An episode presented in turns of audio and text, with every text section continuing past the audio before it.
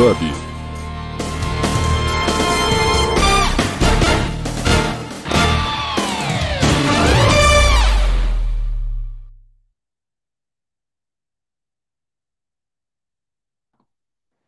Muito bem, muito bem, muito bem. Alisson, foi só eu ou você também assustou com a vinheta?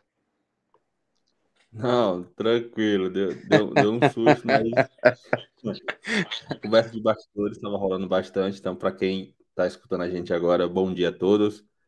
Uh, Renan, faça as boas-vindas, você está puxando hoje, então vamos junto. Vamos lá, vamos lá. Pessoal, sejam todos muito bem-vindos. Bom dia, boa tarde, boa noite, né? Vai depender aí do momento que vocês estiverem ouvindo a gente. Eu sou Renan Viglione, 33 anos, Belo Horizontino. Não estou com a foto aqui, mas nesse momento estou com uma camisa creme, camisa polo creme, óculos preto, barba preta, cor moreno claro, cabelos pretos, é, olhos castanhos, Falo sobre estratégia, falo sobre inovação, falo sobre empreendedorismo. Sou um trainer oficial Kanban, então certifico outras pessoas nas acreditações do Kanban. E é isso. Alisson, sua audiodescrição, por favor. Vamos lá. Sou o Alisson Laurentino, sou homem, moreno, é, cabelo curto, barbudo. Recentemente cortei um pouco a barba, então tá um pouco menor. Mas na foto estou com blusa preta, né, num, num hub de, de inovação aqui em Fortaleza, e eu venho bastante falando de agilidade, mas nos últimos anos se adaptando muito, né, orientado a pessoas, orientado a resultado, orientado a impacto, orientado a entender o que faz sentido né, para o cliente no momento em que estamos juntos. Né? Então, é muito no, no ponto de é, entregar de acordo com a necessidade, entender o que faz sentido. Então, é, é nesse ponto que eu venho junto, estudando, aprendendo, errando bastante, trocando ideias. Enfim, meu amigo, vamos juntos que hoje o papo tá interessante, viu? Vamos lá, vamos lá. E você falou algum, alguns pontos aí que se conectam diretamente com a nossa proposta aqui. Entender o que entrega valor, né, entregue, entender a expectativa para a gente estar mais aderente a essa expectativa. E hoje a gente veio para dar uma, dar uma provocada, né, dar uma, uma sacudida. Né? Ontem, quando a gente estava se alinhando aqui para a gente é, falar sobre esse tema hoje, é, eu ainda brinquei com você. A gente vai trazer uma, uma bombinha aqui, porque é um assunto que normalmente incomoda as pessoas e pode até parecer bastante trivial, mas ainda existe uma, uma algumas interpretações em relação a, a esse tema, né? E a ideia é a gente falar sobre agilidade sem modinha. É, esse tema ele pode parecer um pouco controverso, ao mesmo tempo que ele já, já é um tema bastante debatido, como eu citei, mas ainda existe muita interpretação. Cabe muita interpretação, porque é a visão particular de cada um. E aí a ideia de hoje é a gente ter esse bate-papo, a gente ter essa troca, se provocar. É, então, apesar de estar, estar conduzindo aqui, mas eu gostaria bastante de contar com as suas perguntas, as suas provocações e principalmente discordâncias para que a gente possa construir um bate-papo bem rico aqui. E, cara, já queria te fazer uma primeira pergunta aqui, né?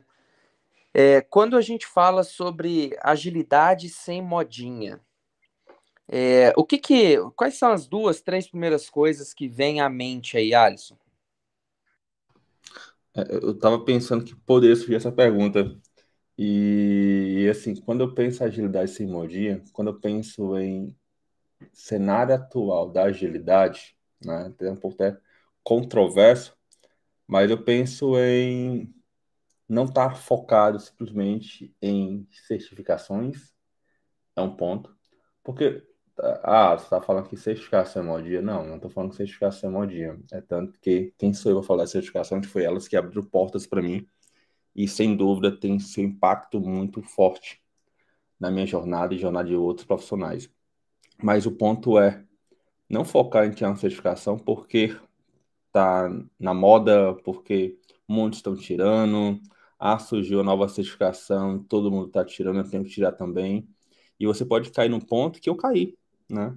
De investir na época, se não me engano, não, acho que foi 2,5, quase 3 mil reais em uma certificação que nunca utilizei, certo? Nunca coloquei em prática. E no caso, até cheguei. Aí desse ano inspirou, né? Eu não renovei. Não faz sentido. Então, desde quando eu tirei 2021 ou 20, eu não coloquei em prática. Por mais que tenha várias discussões sobre o tema e tudo. Então, é, primeiro ponto é isso. Segundo ponto, quando eu falo certificação, quando eu escuto certificação sem modinha, eu penso também em, em jargões, né? Em, ah, vamos fazer uma sprint, vamos ah, trazer realmente o que entrega valor, vamos impactar a cultura do cliente, vamos fazer um API plane, vamos rodar. O que é que vai vir na release, visão de roadmap. Por mais que a gente utilize no dia a dia, tem muitos jargões que a gente poderia até simplificar para que as pessoas que estejam ao nosso redor pudessem ter uma compreensão maior. Não quer dizer que elas não compreendam, mas em alguns termos temos que explicar para que possa estar no contexto deles. Então, é um outro ponto. E o terceiro, né, por mais que a gente venha falando há muito tempo, não é de agora, de estar é, orientado a dados, né, a data-driven, é, tem, muita, tem muitos profissionais ainda que tentam trazer métricas por quantidade ou métricas de vaidade, né, que muito tem falado. Então, talvez esses três pontos eu poderia destacar para mim. E para tu, Renanzão, quando a gente fala em modinha? O que é que vem na tua cabeça em relação à agilidade? Muito bem, muito bem. Cara, você trouxe bons pontos. É... Eu queria destacar com relação a essa questão da, da certificação, e isso pode parecer até um, um pouco estranho, né? Porque eu, sou um, eu, eu também sou um trainer, né? eu também aplico certificações, dou treinamento há bastante tempo, e eu acredito que sim, a certificação ela, ela é importante, né, como você colocou, mas existem muitas certificações e a gente precisa saber escolher muito bem qual que é o caminho que a gente quer trilhar. E aí eu acho que a gente já parte daí dessa questão de agilidade sem modinha.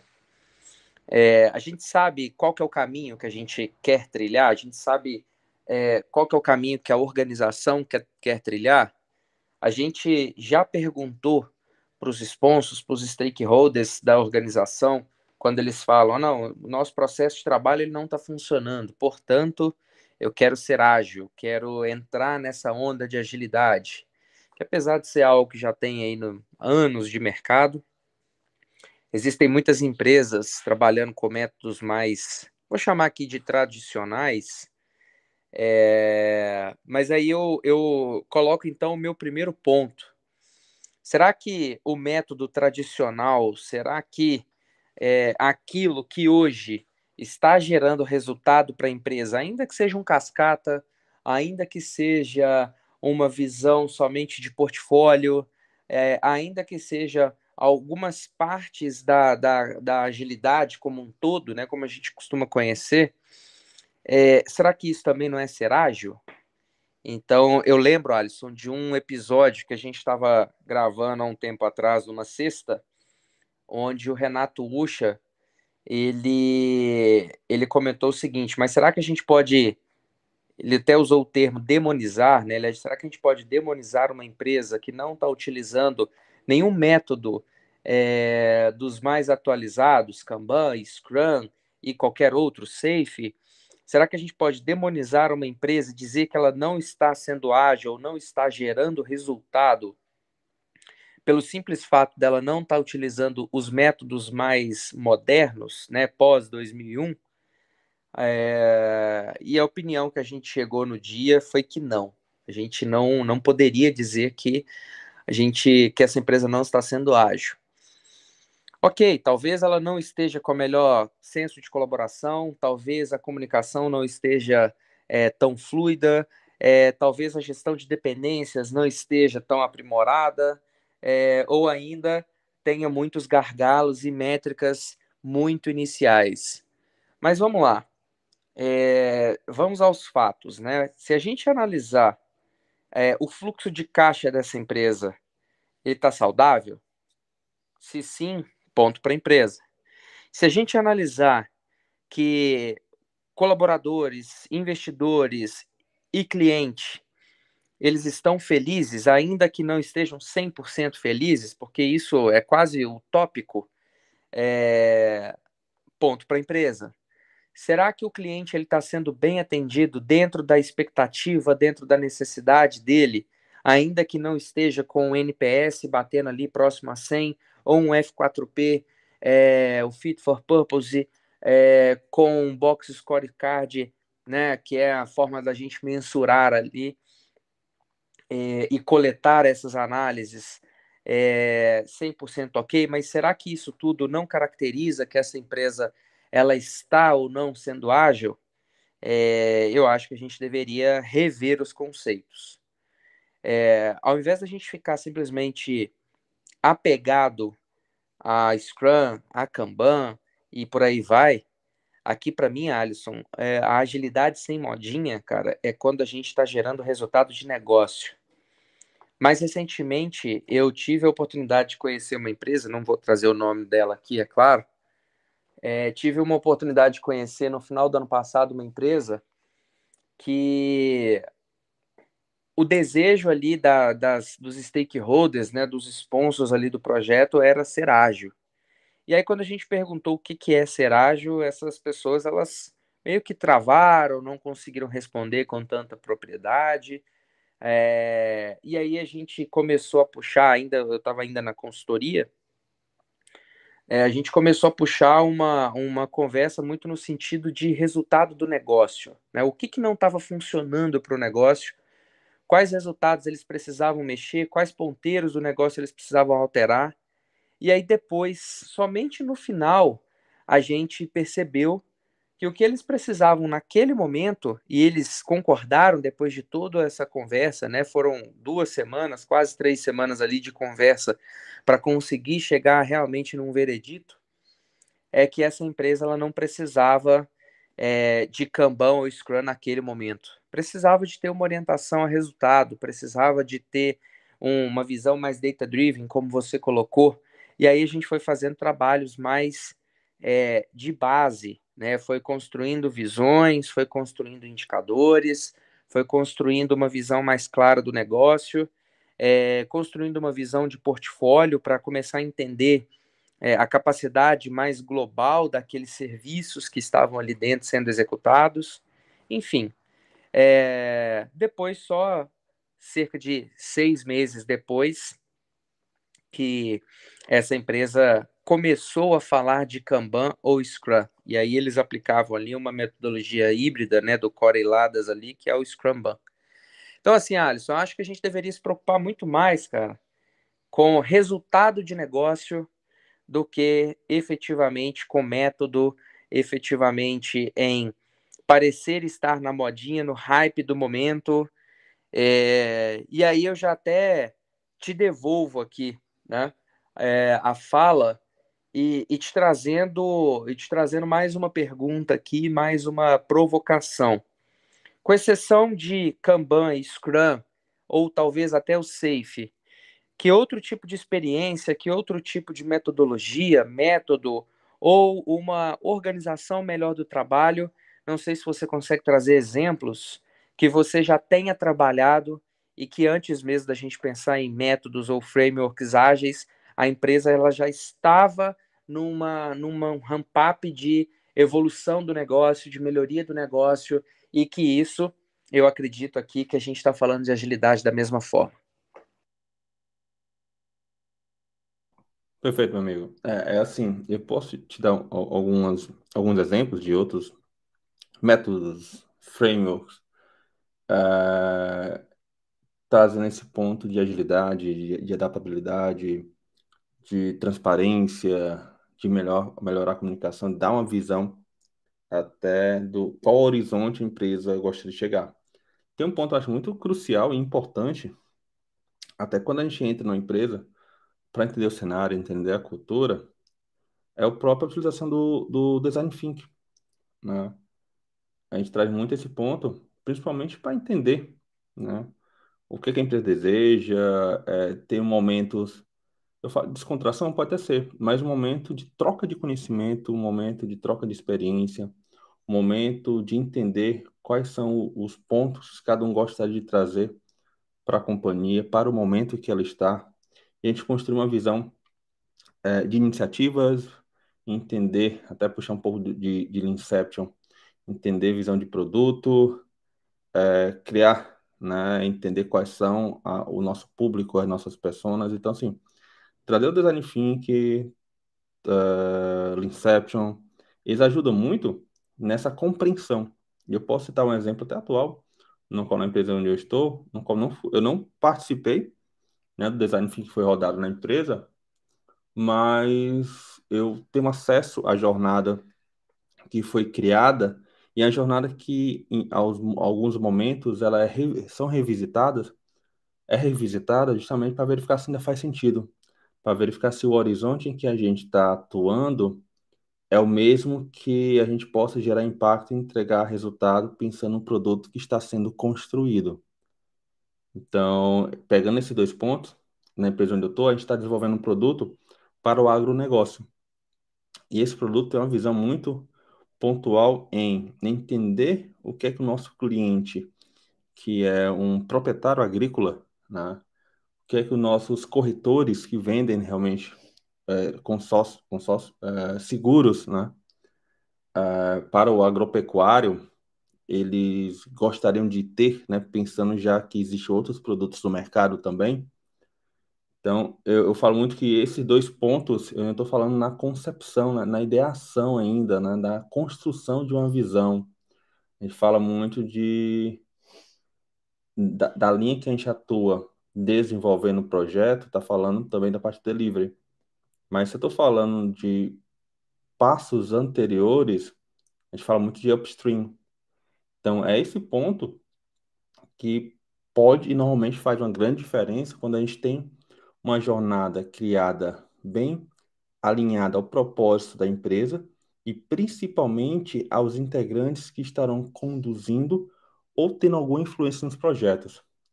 Aí eu, aí eu vou, vou fazer uma devolução para tu, Renazão.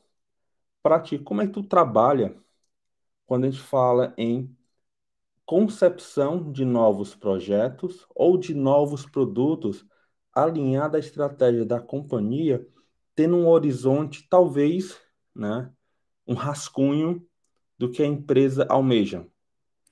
Boa, excelente ponto, cara. Bom, vamos lá. Eu daria até um passo atrás aí para a gente entender assim, o que, que é estratégia, né? Esse, inclusive, é o título de um, de um livro do Silvio Meira, é, e aí ele fala muito sobre a questão de, de estar conectado aos indicadores e é, tem uma frase aqui que eu estou tentando lembrar do, do livro, mas ele fala que a estratégia ela, é, ela está intimamente ligada à execução de boas ações. Né? Não é exatamente essa a frase, mas esse, esse livro, que é Estratégia, é um livro de capa vermelha, eu recomendo para todos, é, porque a gente começa a, a, se provocar. Né? Ele, ele traz uma série de reflexões, uma série de provocações, e o Silvio Meira ele, ele tem uma, uma uma forma peculiar e particular de pensar estratégia.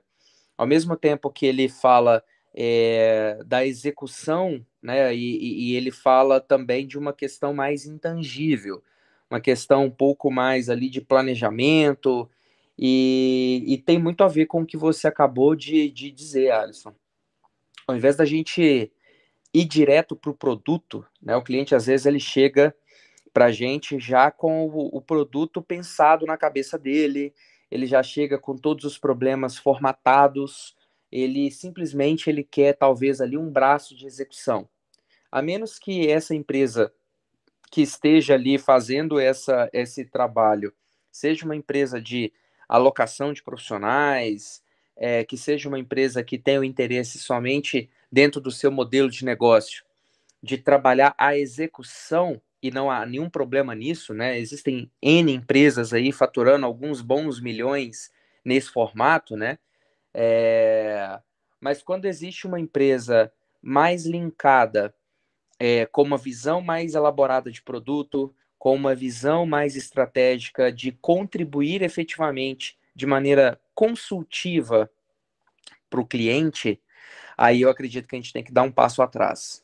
É, talvez não seja somente, e essa é uma das formas com que eu sempre tento conduzir esse, esse tipo de cenário, se o cliente traz para a gente uma, uma solução pronta, já pré-formatada, que ele quer que a gente executa.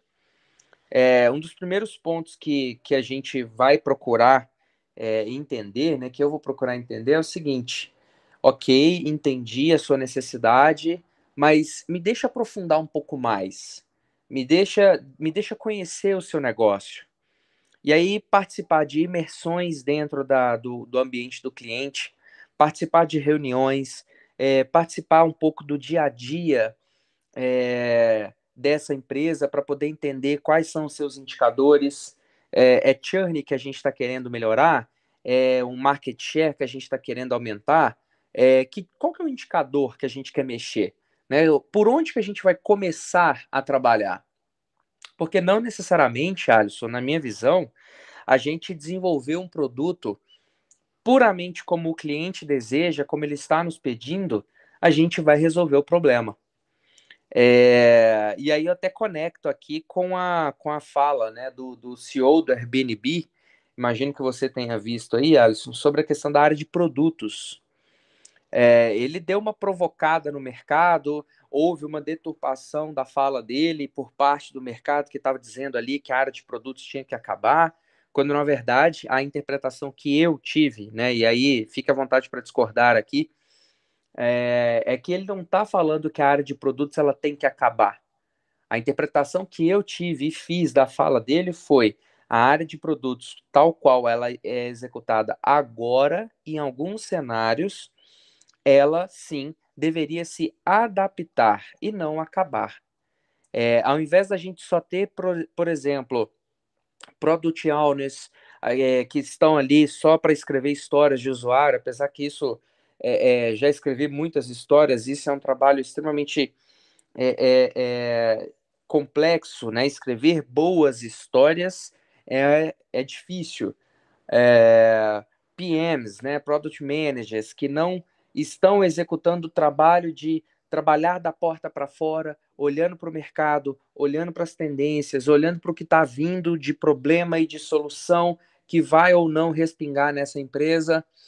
É, aí eu acredito que a gente tem um caminho é, onde foi citado ali product marketing, é, outros cargos, outros papéis ou até mesmo outros princípios dentro da área de produtos, dentro da área de agilidade que a gente deveria estar observando. Então, Alisson, assim, essa é a minha opinião em relação a isso. Né? Eu acredito que a área de produtos ela tem um papel fundamental em todo esse processo e não somente focar em, em, em uma gestão de upstream da porta para dentro, não necessariamente focar somente no delivery. É, e aí o que eu vou deixar aqui para você é muito mais como uma provocação para você encaixar aqui o, os seus comentários e considerações depois. É, mas o, o foco não deveria estar somente no delivery. O delivery não resolve tudo. Às vezes a gente tem um zelo tem um apelo exagerado, na minha visão, de ficar focando só em delivery, delivery, ritos, cadências, é, melhoria contínua ali do delivery, as métricas de fluxo do delivery, mas quando na verdade, se aquela demanda ela, ela entra torta ou ela não está conectada a, ao dia a dia do negócio, ou ela não está conectada à estratégia de crescimento da empresa, eu acredito que a gente está colocando foco no local errado. E aí eu fecho minha fala aqui com a gente pode ser consistentemente bom e entregar coisa ruim. Então eu queria que você comentasse essa, essa, essa frase, Alisson, e como que isso aí no seu dia a dia tem impacto ou não. Não, meu amigo, falou tudo agora, principalmente no, no final, que não adianta nada a gente ser bom entregando algo, não falo nem algo ruim, mas algo que não gere realmente o resultado esperado pela companhia. Eu vou dar exemplos. Sempre, normalmente, não falar sempre, mas normalmente quando eu entro numa nova companhia, eu tento entender quem são os tomadores de decisões, né? Quem são as pessoas que estão na camada mínima, camada tática, para que possa realmente ter um poder decisivo, para que o delivery, para que a operação possa entregar de acordo com que a estratégia almeja. Então, a estratégia é muito importante. Assim, não, não vejo descasar isso. É tanto que antes de falar muito de que, pô, a operação está descasada com a estratégia. Né? Eu acho que isso vem mudando bastante e bem forte. É, a gente fala muito em eficiência e eficácia. Tu trouxe muita parte de eficiência agora. Eu posso estar entregando muita coisa, mas que esse muita coisa, é, essas muitas entregas, não esteja realmente gerando o resultado esperado. Não esteja realmente entregando o valor. Quando eu falo valor, tanto a parte de impacto ao cliente, tanto a parte de receita, tanto a parte de visibilidade da companhia, não esteja realmente é, impactando esses pontos. Então, normalmente, quando eu faço, eu puxo, na época, em outro país que eu estava antes da atual, eu tive algumas reuniões juntamente com o Product Manager, que hoje lá é GPM, né? Então as coisas estão mudando bastante, adaptando, né, Renan? Eu acho que vê muito se adaptando de acordo com o cenário do mercado e o cenário financeiro. E um ponto foi, pô, é, uma dor que ela falava o seguinte: ah, a gente está entregando muita coisa, mas a gente não tem um retorno ou a visibilidade que a empresa almeja, que a empresa decida. E a gente não está muito linkado com o, os OKRs da companhia. Aí eu, então, assim, vamos revisar, né? Foi um ponto que eu levantei com ela. E ele puxei, na época, Port Manager, os POs, né? É, as lideranças técnicas, né? Os tech leads, justamente para a gente ter um fórum e entender mesmo, e no caso, Red Produto, entender qual a visão da empresa, qual é o direcionamento que tinha sido alinhado para aquele semestre. É, a gente começou a puxar realmente os roadmaps, os backlog dos produtos para verificar como é que isso estava casado. E muita coisa que estava sendo entregue não tinha prioridade para aquele momento, não fazia sentido naquele momento, pensando também no time to market.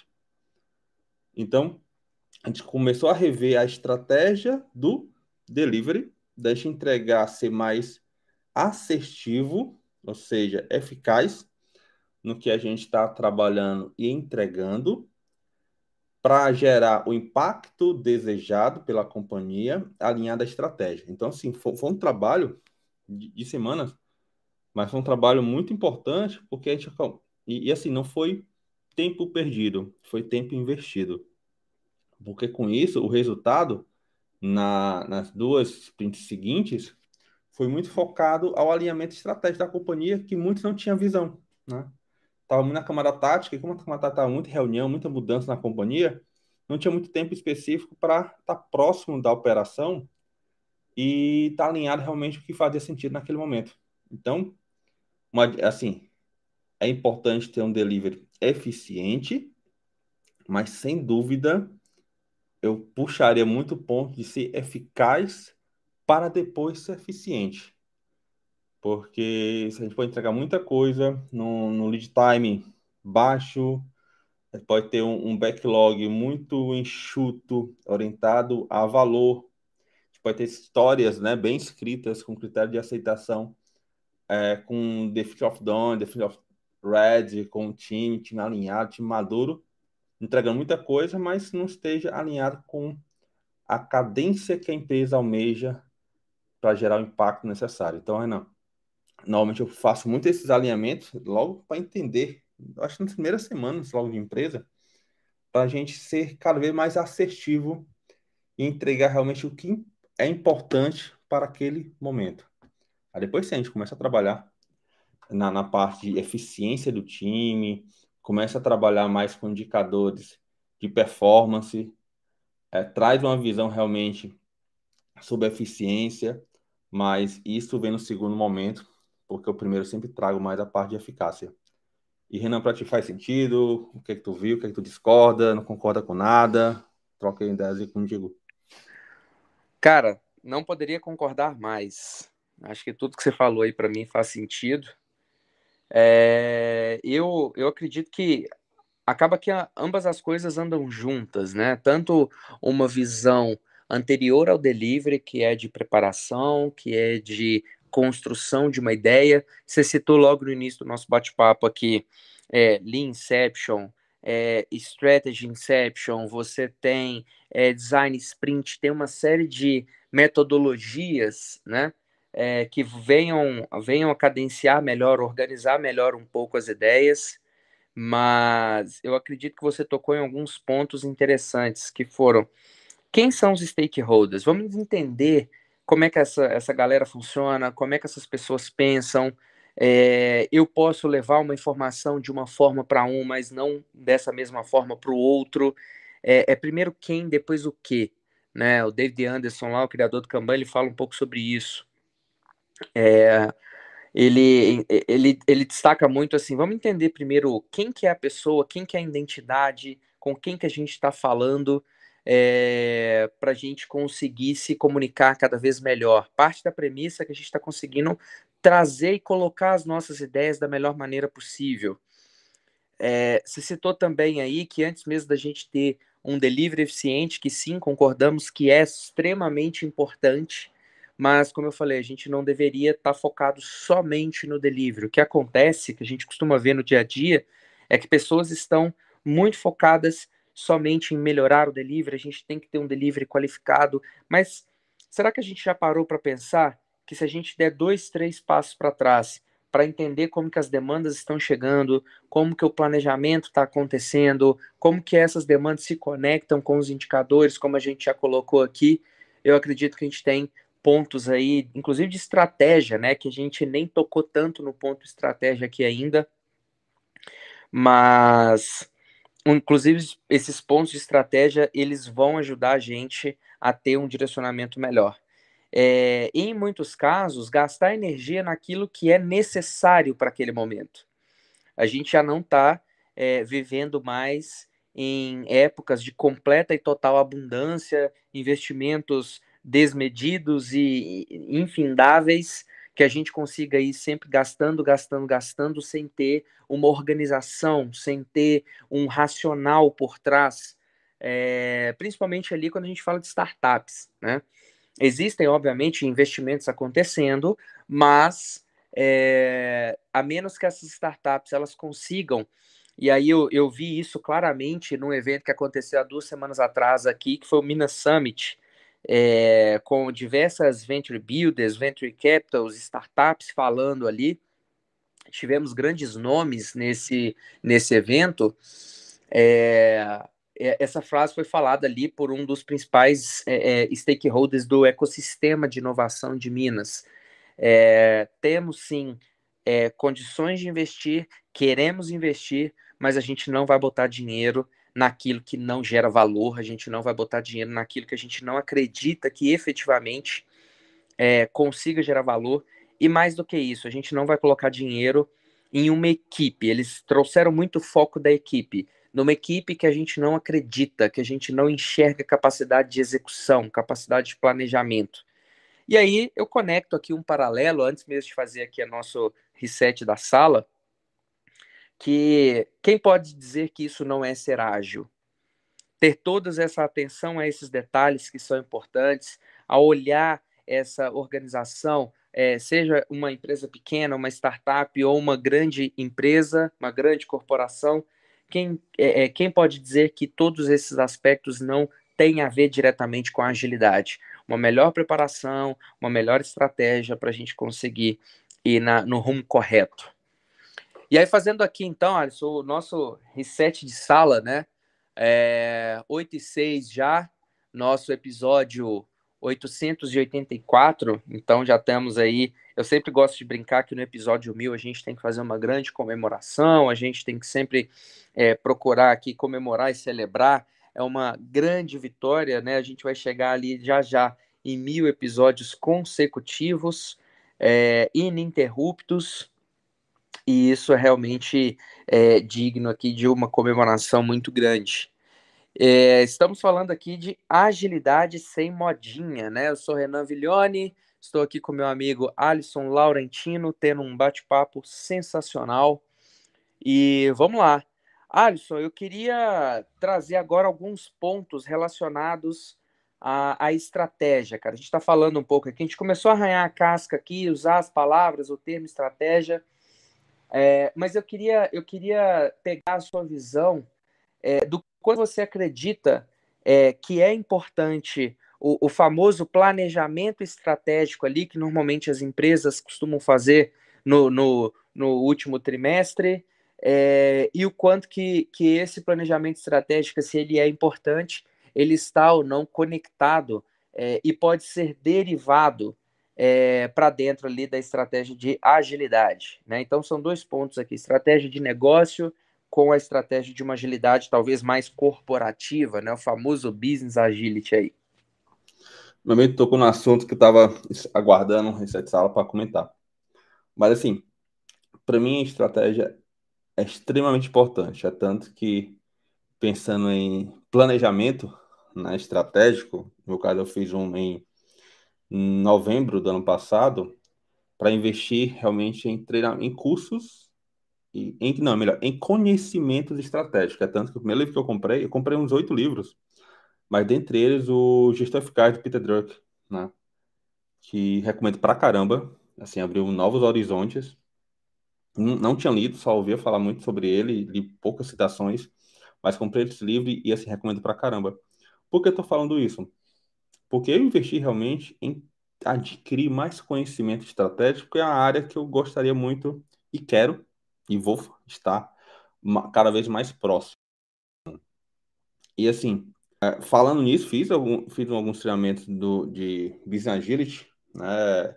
Quando você também estuda a a Agile Scala, você pega um pouco de Business Agility, mas pouca coisa, mas eu fiz treinamento é, com um profissional muito renomado, aqui nacional, e tive a felicidade de trabalhar com ele na empresa onde eu estava, e, e foi muito impactante de, de trazer horizontes estratégicos e muito essa visão que antes falava muito em ter uma visão mais de 10, de 10, 5 anos, mas a pandemia veio e bagunçou muita coisa. Né? De ter, ter planejamentos estratégicos, talvez uma visão é, não tão fechada nos próximos cinco anos, mas tem algumas consolidações no próximo um ou dois anos. Mas Renato pode, pode citar um pouco melhor sobre isso.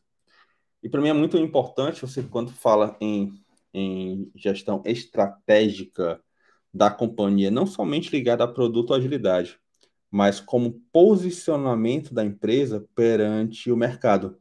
Né? É, é, tem muitas empresas que estão fazendo aquisições, onde eu estava, ela foi, nos últimos cinco anos, fez umas cinco ou seis aquisições, muito impactante.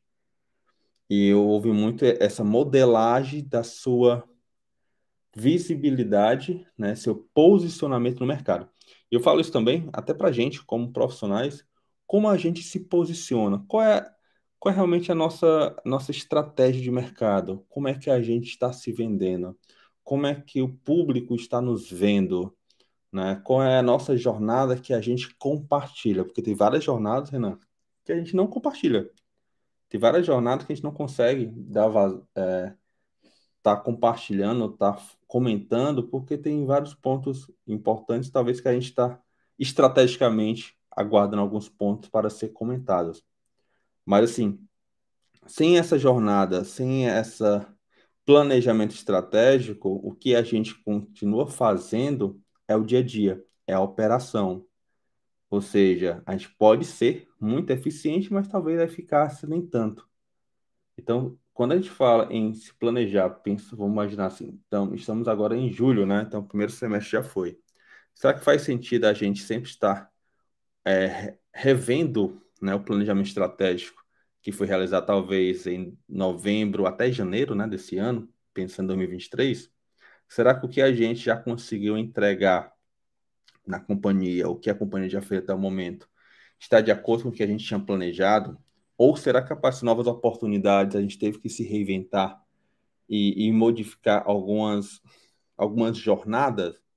Então, assim, recomendo pra caramba que a gente possa realmente investir tempo em se planejar, investir tempo em entender qual horizonte gostaríamos de atacar e entender qual é o nosso posicionamento perante ao mercado, perante é, ao mundo em si.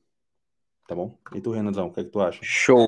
Ah, outro ponto, rapidinho. Sobre business agility, né? Teve um colega meu que perguntou, Alisson, como é que o mercado está vendo sobre business agility, né? Ele veio com muita força, tem vários treinamentos que surgiram, lembrando que é, a agilidade no negócio não é algo tão novo, mas, lógico, é algo que dos últimos, pode me corrigir, Renan, três anos, acho que até 2022, teve muito impacto, vários treinamentos surgiram, e, e, um amigo perguntou, né, como é que estava uma visão para mim sobre 2023 em relação ao Business Agility.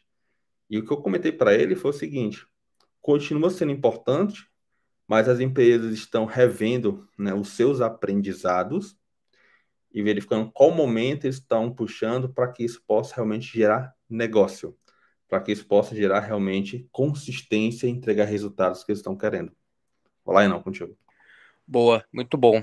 Cara, você tocou num ponto aí que eu acho super interessante, né? Toda a sua visão aí da estratégica, da estratégia, eu acho excelente.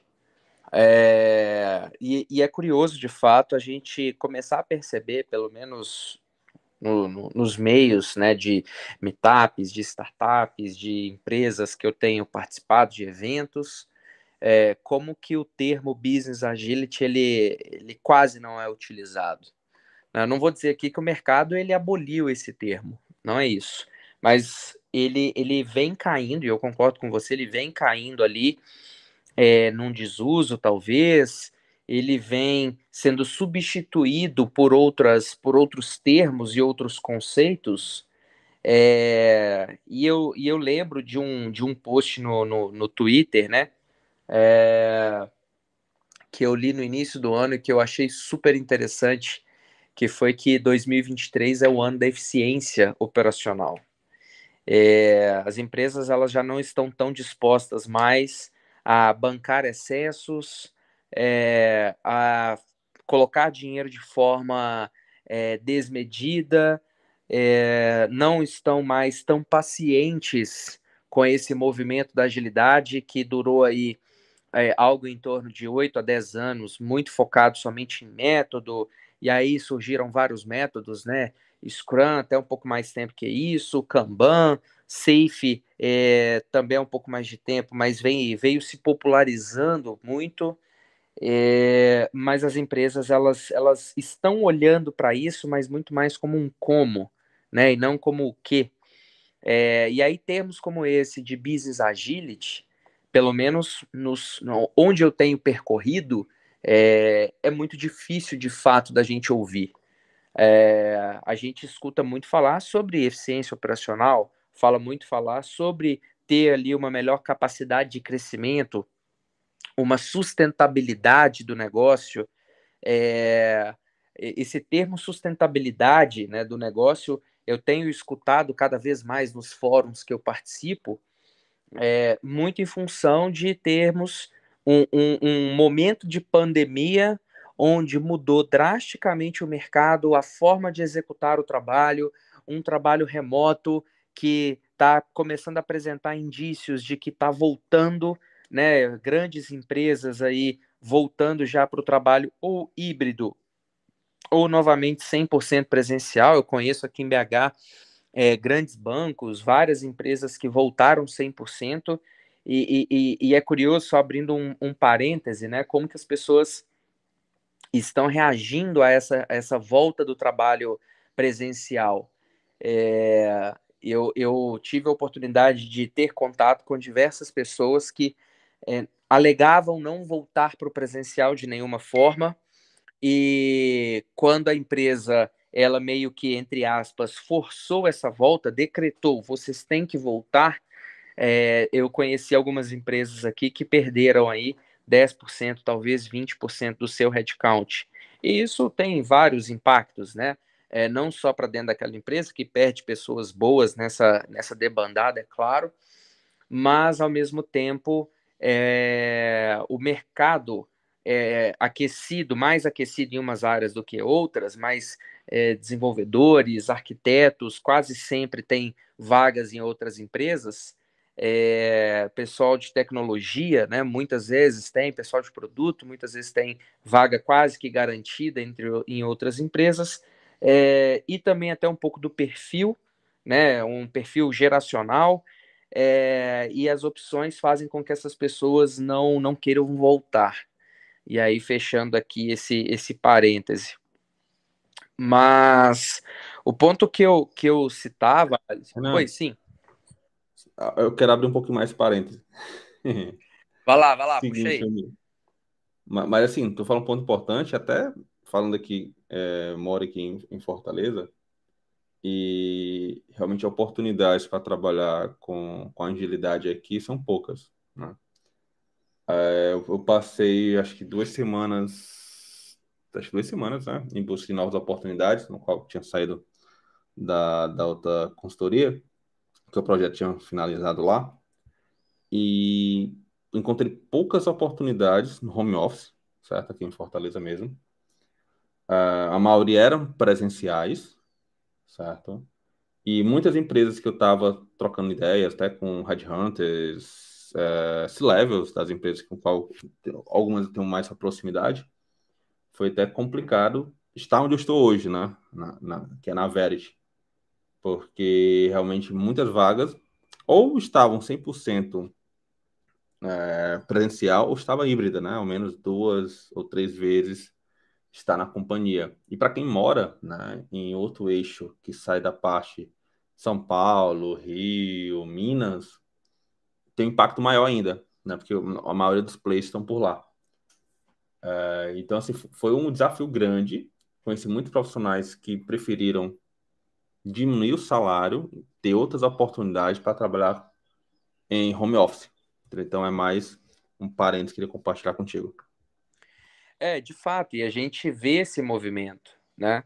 Eu tenho conversado com, com alguns C-levels e a maior parte deles, né, cerca aí de 70%, 80%, é, estão exigindo já que, que os funcionários voltem ali, pelo menos no modelo híbrido, que vá no escritório uma, duas vezes por semana, algumas empresas um pouco mais, outras um pouco menos. Mas é, fato é que, que essas empresas elas já estão sentindo, inclusive até em termos de cultura organizacional, né? Eu lembro do Nubank há, há um ano, um ano e meio atrás, falando muito sobre isso, né? O trabalho remoto está tá consumindo a nossa cultura. É, e Nubank é conhecidamente uma empresa que tem uma cultura, é, pelo menos é o que coloca no mercado, né? Eu tenho pouco contato com pessoas lá de dentro do Nubank, efetivamente. É, mas é uma empresa que para o mercado é reconhecidamente uma empresa que tem uma cultura muito forte, que tem uma cultura muito bem sedimentada, é, que tem uma cultura qualificada. Mas ao mesmo tempo, é, como que a gente consegue manter essa cultura? Né? Como que a gente consegue garantir, é, garantir não, mas pelo menos trabalhar a favor para que essa cultura organizacional que foi construída anteriormente no período pré-pandêmico ela não se perca completamente. É, e aí eu acabo, acabo vendo, né? E queria até que você comentasse esse, esse, esse ponto, Alisson. Eu acabo vendo que muitas empresas estão muito mais preocupadas, né? Colocando cada vez mais é, microgerenciamento, é, gestores cada vez mais próximos ali, exigindo cada vez mais das suas equipes, dos seus liderados. É, então, esse, esse movimento, né, para tentar manter a cultura ou resgatar a cultura tal qual ela era antes da pandemia, é, imputando mais microgestão, imputando mais é, alinhamentos, não tenho certeza se isso, se isso funcionaria completamente. Alisson, comenta aí. Não, é assim, concordo é, é porque é, se torna meio complexo quando a gente começa a entrar na cultura do cliente. Uh, eu já eu nunca gostei de microgerenciamento. Né? Já, ti, já tive gestores, GPs mesmo, que queria saber cada minuto. Já teve consultorias que vende agilidade. Agora não sei como é tá, né? Mas falo até do ano passado. De agilidade, mas queria que fosse contabilizado quantas horas fosse é, adicionasse do gira, né? Quantas horas foram atribuídas para aquela atividade X, vamos Z. Então, eu falo muito e vendo muito a ideia de que eu não foco na quantidade de horas trabalhadas e sim no resultado entregue. Se o time se compromete para entregar algo no planejamento, a gente vai buscar aquela meta. A gente tenta fazer o máximo possível e performar para que isso aconteça. É, mas, por outro lado, eu uh, tem projetos que, infelizmente, a gente entra no microgerenciamento para verificar, principalmente no home office, para entender se o que está sendo trabalhado, no mínimo, está sendo compartilhado. O que é compartilhado? Da transparência. Eu não quero, jamais vou ficar cobrando um, um desenvolvedor alguém do meu time sobre o que está sendo feito. Né? Eu cobro muito para que eles possam dar visibilidade, para entender o esforço deles. Eu sempre falo o seguinte: eu sei que em nenhum momento eles vão estar tá parados de braços cruzados. No mínimo, eles vão estar tá estudando um erro que aconteceu, uma aplicação, uma nova forma de desenvolver, um ajuste, um alinhamento com alguma coisa. Lógico, vai ter alguns momentos, vai ter alguns momentos que eles vão estar tá, é, dar uma pausa para respirar, faz sentido. A gente também, né? Tem esses momentos é, principalmente no home office, de respirar um pouco, depois voltar, focar e tudo. Então, assim, eu brigo, brigo, cobro, é, brinco muito com eles de realmente dar visibilidade. E em algumas conversas com os meninos, eles falam muito o seguinte: ah, tô falando isso, isso, isso. Não, mas por que, que eu não tô vendo isso no board? Não, não, coloquei, então tenta colocar, só verificar, não precisa colocar realmente, ah, tô fazendo um if, alguma coisa, um, uma linha de código e, e, dar visibilidade. Não, não. Bota alguma atividade que faça sentido para quem possa entender o que está acontecendo e até ajudar caso for necessário. Então, assim, é uma, às vezes acontece do time estar trabalhando em muitas ações e não ter esse, esse senso de dar visibilidade ao que está acontecendo. E são dois pilares que eu falo muito com os meninos. Meninos falo de geral, né? Meninos e meninas. É, visibilidade, ou seja, transparência e comunicação. A gente não precisa é, esperar um, um, um, evento, uma reunião para levantar a mão, entendeu? A gente está muito conectado. Então, basta respeitar a hora de trabalho e as pausas de cada um e levantar a mão realmente quando for necessário, caso eles precisem. Então, comunicação e transparência são dois pilares que eu levo para onde eu for, entendeu? Não sei se eu rodei, rodei muito, mas eu acho que posso fazer sentido, Renan. Cara, faz total sentido total sentido, muito é, pegando essa, essa última frase sua, né? Visibilidade e transparência, são duas palavras que eu também carrego como premissa. É, não há problema errar, não há problema tentar, faz parte da cultura de experimentação, de adaptabilidade que a agilidade traz, né? E esse é quase um mantra da agilidade. É, e, e, a transparência também. Cara, eu errei, é, eu tentei, mas não deu certo. É, tentei por esse caminho, mas não foi o melhor, mas a gente gerou alguns aprendizados, então a gente vai corrigir a rota, dar um passo para trás, é, para às vezes depois dar dois para frente. É, então eu acredito que, que seria muito, muito interessante a gente ter mais esse, esse, esse viés, né? ter mais esse, essa ideia de visibilidade e transparência. Mas eu, eu vejo que isso também está, mais uma vez, muito conectado à cultura.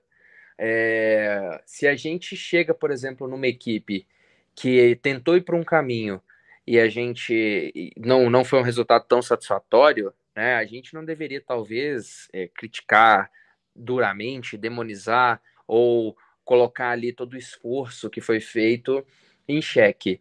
Cara, sim, ciclos de feedback são extremamente importantes, né? Como que as pessoas vão saber o que melhorar se elas não tiverem essa visão, se não gerar um contraponto?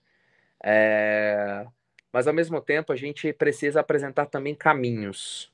É, não somente criticar, não somente dar um feedback que pode ser entendido como algo negativo, é, mas a gente também precisa apresentar soluções, caminhos, é, práticas e isso tudo para mim faz bastante sentido. É, Alisson, 8h26, meu caro. Nós temos quatro minutinhos aqui para a gente fechar dentro do nosso horário. É, qual que é a mensagem final aqui? Eu curti demais esse bate-papo, mais uma vez aqui junto contigo. E deixa para gente aqui uma mensagem final, por favor. No, no, a mensagem que eu vou falar é, é, é simples, mas não simplório. Né? Então, assim, tem alguns pontos, tipo um checklist, né? Primeiro ponto, qualquer empresa que você chegue, entenda um pouquinho a cultura. Por mais que muitas pessoas estão home office, assim como eu, é, é possível a gente entender um pouquinho a cultura falando, conversando, ouvindo, né? Eu acho que a gente tem dois ouvidos e uma boca só. Então, ouvir mais e falar menos, acho que faz mais sentido, minha opinião, tá bom? É, outro ponto é entender realmente quem são os tomadores de decisões, né? quem são as pessoas realmente que estão, quem são os nossos, quem são os stakeholders, quem são as pessoas realmente que direcionam é, a estratégia, as ações da companhia. É, outro ponto importante é entender a situação atual do cliente, né? Entender realmente qual a estratégia dele, entender qual o direcionamento, se houve realmente algum planejamento estratégico, se não, mas qual é o direcionamento que a companhia está tendo naquele momento, se é o momento que ela está adquirindo outra empresa, se não é, se é o momento de redução de custo, então estamos mais focando ser mais eficaz e eficiente, né? Se então assim, são esses pontos que sem dúvida é necessário saber. E outro ponto principal também que eu acho, só para finalizar, é entender quais são os principais problemas que estão acontecendo, porque se a gente consegue atacar e resolver um problema por vez, o impacto e a geração de valor que você está trazendo para a empresa é gigante. Então, não é simplesmente o que a empresa está te dando, mas o que você também está doando para a empresa. Qual o impacto que você, como profissional, isso eu falo também para profissionais que têm a sua startup também, que são profissionais que têm o seu negócio, tá bom? Então, qual é a doação que você está fazendo para ela? O que é que você realmente está trazendo de resultado para a companhia? Então, são esses viés que eu queria trazer para todos. Então, já quero agradecer. Obrigado por esse papo, Renan. Muito aprendo pra caramba contigo. As quintas ficam muito mais prazerosas. A gente começa a ter mais energia de estar tá no dia a dia. Então, meu amigo, muito obrigado. Deixe também sua mensagem e vamos para a próxima quinta-feira. Vamos lá. Excelentes palavras, cara. Prazer é todo meu. Mais uma vez estar aqui nessa quinta com você, discutindo, debatendo.